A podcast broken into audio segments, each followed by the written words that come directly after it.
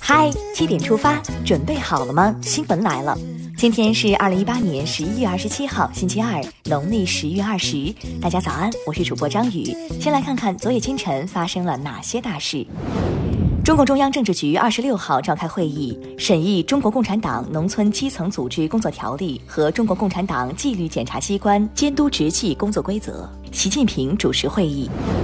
中共中央政治局二十六号下午就中国历史上的励志举行第十次集体学习。习近平在主持学习时强调，正确的政治路线要靠正确的组织路线来保证。今年是中国改革开放四十周年，党中央决定表彰一批为改革开放做出杰出贡献的个人。目前产生了一百名拟表彰对象，并予以公示。如有任何异议，可在公示期内进行反映。日前，教育部等三部门联合印发通知，明确指出要组建专家团队审核学科类培训是否超前超标教学。另外，线上校外培训机构需公示培训内容、教师姓名、照片。校外培训不再裸奔，支持。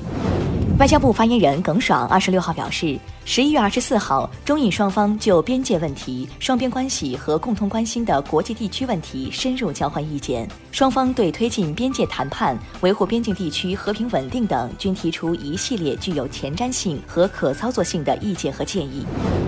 财政部近日发布，一到十月份，中央政府收入八点一四万亿元，累计支出九点零一万亿元。家大业大，挣得多，花的也多。养老金入市是赚了还是赔了？全国社会保障基金理事会年报显示，二零一七年基本养老保险基金投资收益额八十七点八三亿元，投资收益率百分之五点二三，大幅跑赢了通胀率。生态环境部近日通报，二十三号以来，京津冀及周边经历了大气重污染，河北、河南、山东、安徽、江苏等地共三十二个城市受影响。预计受西北冷空气影响，污染过程今天结束。另外，中国气象局表示，从二十六号起，中国中东部地区将出现大范围浓雾，预计将持续一周。大雾弥漫，行车要注意安全。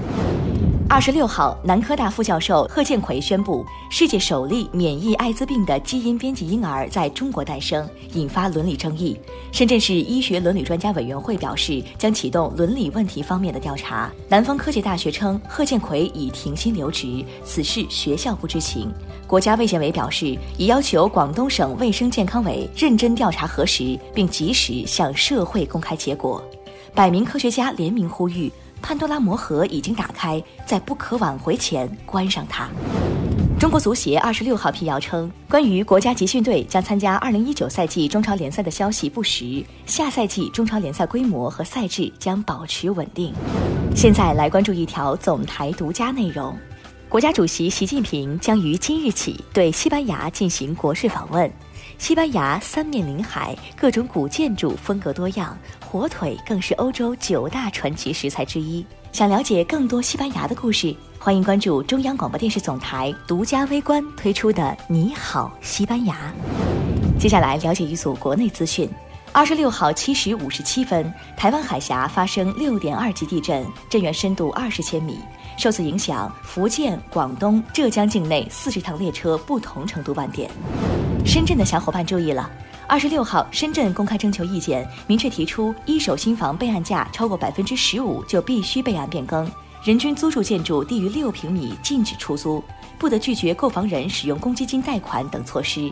租赁市场纳入监管，整治乱象成为重点。赞。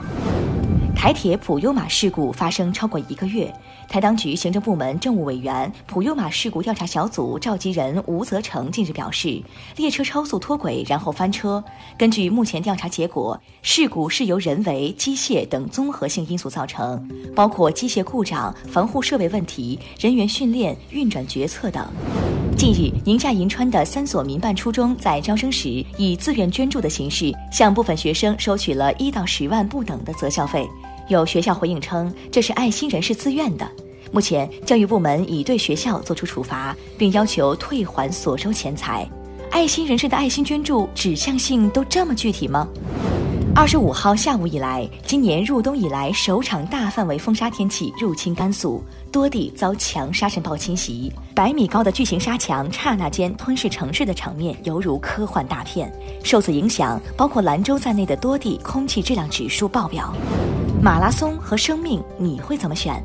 近日，在2018绍兴国际马拉松上发生惊魂一幕：一名选手两度晕倒，接受心脏复苏，醒后不顾劝阻，依然坚持比赛。绍兴第二医院赵建峰死死抓住该选手，并将其送往医院。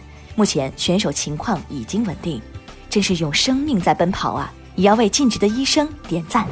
近日，在湖南常德一应急车道，司机陈某驾车过程中，左手被方向盘皮套上镶嵌的钻石饰品划伤，便换妻子黄某驾驶。安全教育后，交警要求其摘下方向盘套再行驶。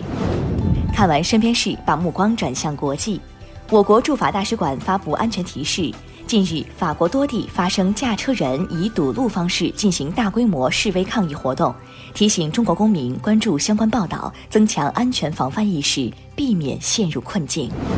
加拿大移民部近日在其官网对外宣布，中国游客可以自主选择提交芝麻信用签证报告，用作财务及履约能力证明，这让中国公民更便捷地去申请加拿大签证，信用积分七百五十以上就可以哦。二十六号消息，乌克兰国防部称，该国已进入全面战备状态。据乌克兰方面称，二十五号，俄罗斯对乌克兰海军的三艘舰船开火。俄罗斯方面的说法是，这三艘船只当天侵略俄边境。据俄罗斯卫星网报道，意大利电影大师、电影《末代皇帝》导演贝纳尔多·贝托鲁奇逝世，享年七十七岁。送别大师，经典永存。在海底画画，你见过吗？俄罗斯艺术家贝尔卡自创独门绘画秘诀，可以在海底作画，让海洋生物和模特都跃然纸上。网民对这种独特的作画方式表示赞叹。据悉，贝尔卡的画作最低也要三千美元起，想去拜师。下面进入今天的每日一席话：祸患常积于忽微，而智勇多困于所逆。二零一三年六月十八号。中共中央总书记、国家主席、中央军委主席习近平在党的群众路线教育实践活动工作会议上发表重要讲话。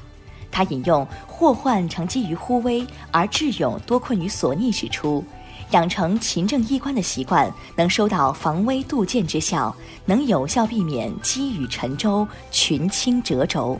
祸患常积于忽微，而智勇多困于所逆。出自北宋欧阳修的《新五代史·灵官传》第二十五，意思是祸患常常是由一些微小的失误累积而成的，而人的智慧和勇气常常被他们所溺爱的事物困扰。最后进入今天的每日话题：这么胖去打车，胖小伙挤地铁被骂哭。近日，北京天通苑北地铁站，一胖小伙因为人流拥挤，不慎踩到了一位老大爷的脚。道歉后，这位老大爷不依不饶，一直对他进行人身攻击。回家待着去，这么胖影响别人，自己去打个车不行吗？最终，该小伙被老大爷骂哭，退出了排队通道。如果是你遇到这种事儿，你会怎么处理？留言聊聊吧。好了，今天的七点出发就到这里。更多精彩新闻，请关注央广新闻微信公众号。我们明天再见。